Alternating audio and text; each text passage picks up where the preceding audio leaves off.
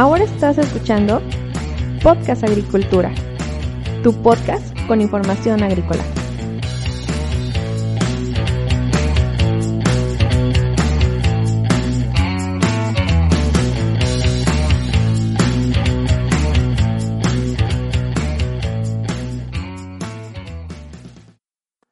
Hola, ¿qué tal? Yo soy Yolmo Axayacat y en este episodio te voy a hablar sobre los principales datos de producción agrícola de Oaxaca. Esto según la infografía agroalimentaria 2019 de este estado publicada por el CIAP, que es el Servicio de Información Agroalimentaria y Pesquera.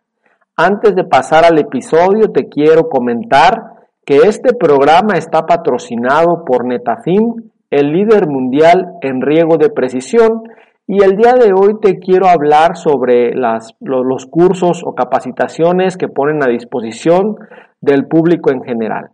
Actualmente Netafim nos está ofreciendo dos cursos a los cuales te puedes registrar de manera gratuita.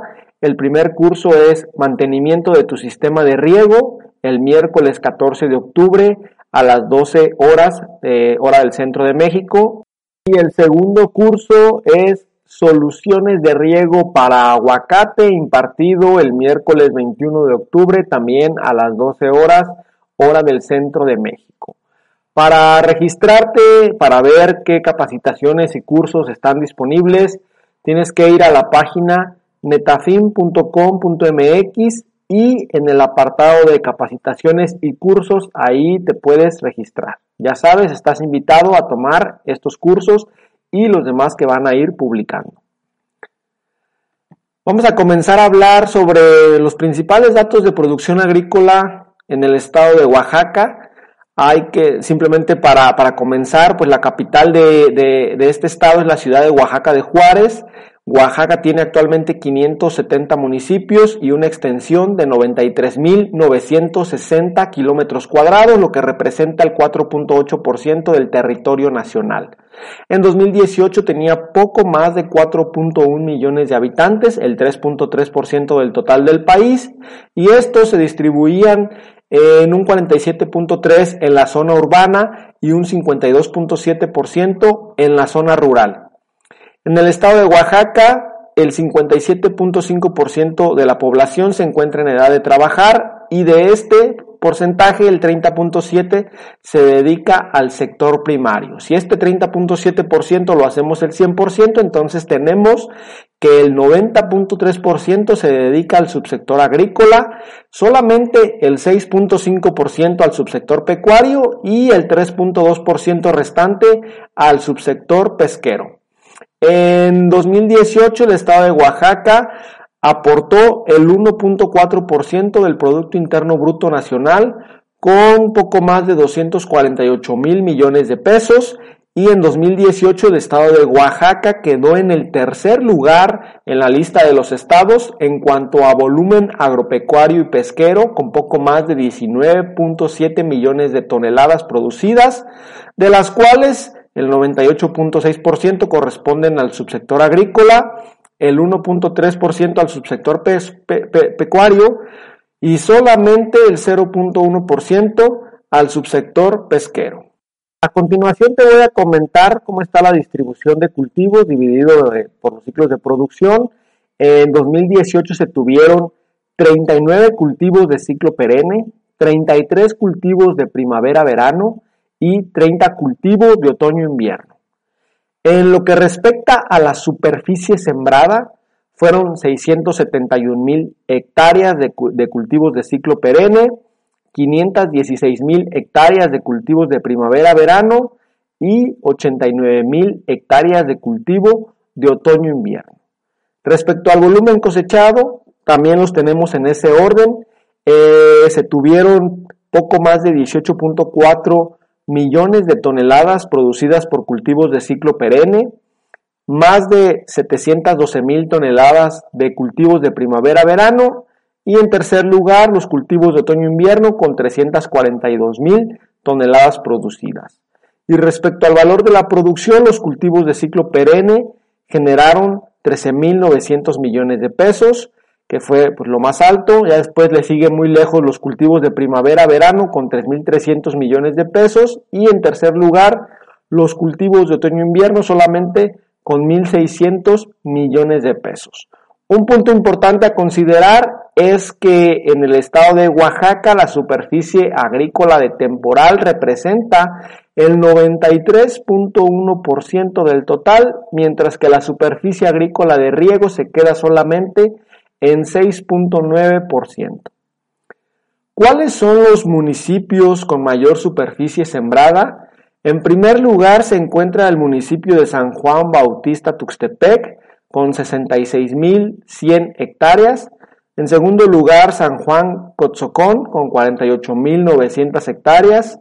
En tercer lugar San Juan Mazatlán 42.800 hectáreas. En cuarto lugar, Matías Romero Avendaño, con 35.600 hectáreas, y cierra la lista de los primeros cinco lugares el municipio de Santiago Llaveo, con 35.200 hectáreas. Si ahora analizamos la lista de los municipios líderes, pero en esta ocasión de acuerdo al valor de la producción, tenemos que en primer lugar se mantiene el municipio de San Juan Bautista Tuxtepec, con 1.858 millones de pesos generados. En segundo lugar está Villa de Tututepec con 1.206 millones de pesos. En tercer lugar viene el municipio de Acatlán de Pérez, Figueroa con 1.056 millones de pesos. En cuarto lugar, San Juan Cotzocón con 856 millones de pesos. Y en quinto lugar, el municipio de San Juan Mazatlán con 730 millones de pesos generados. Los principales productos agrícolas de la entidad son los siguientes, de acuerdo al valor de la producción. En primer lugar están los pastos, luego la caña de azúcar, el maíz grano, la papaya y el limón. El valor de la producción para los pastos fue de 4.700 millones de pesos, que representa un 25% del total de la entidad, con un volumen de poco más de 13 millones de toneladas producidas. Después viene la caña de azúcar con un valor de la producción de 3.060 millones de pesos, que es el 16%, 16.2% de la entidad, con poco más de 3.8 millones de toneladas producidas. En tercer lugar está el maíz grano, que obtuvo 2.700 millones de pesos con poco más de 704 mil toneladas producidas. La papaya en quinto lugar se queda con 1.999 millones de pesos y una producción poquito superior a las 314 mil toneladas. Y después viene el limón que generó 1.300 millones de pesos con poco más de 280 mil toneladas. Ya para terminar te voy a comentar cuál es la gráfica de, disponibilidad de cada uno de estos cultivos a lo largo del año. Para el caso de los pastos no tenemos algunos meses marcados, sino que la producción, es decir, la disponibilidad de este producto agrícola se divide de manera más o menos uniforme desde enero hasta diciembre sin que haya algún mes que resalte.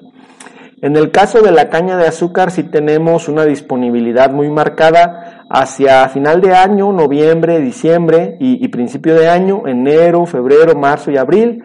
Todavía por ahí de mayo y junio hay algún porcentaje de caña de azúcar disponible. Sin embargo, el pico de producción indicado se encuentra en el mes de febrero con el 20% de la producción total del año.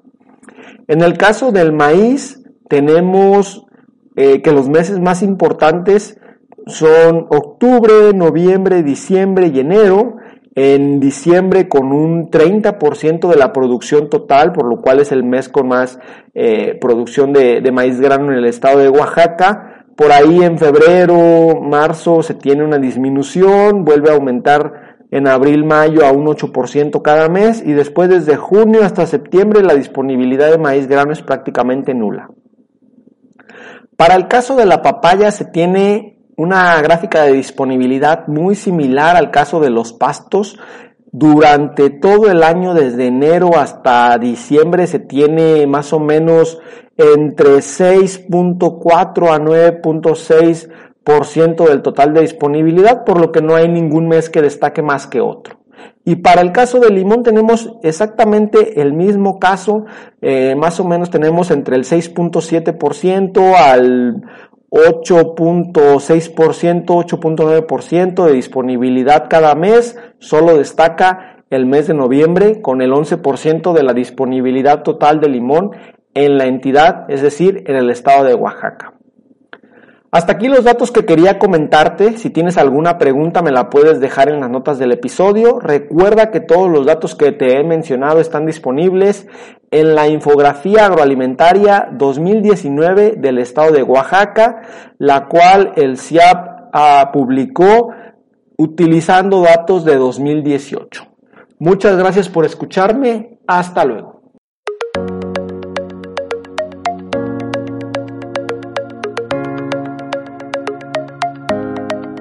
Hemos llegado al final de este episodio. Muchas gracias por escuchar Podcast Agricultura.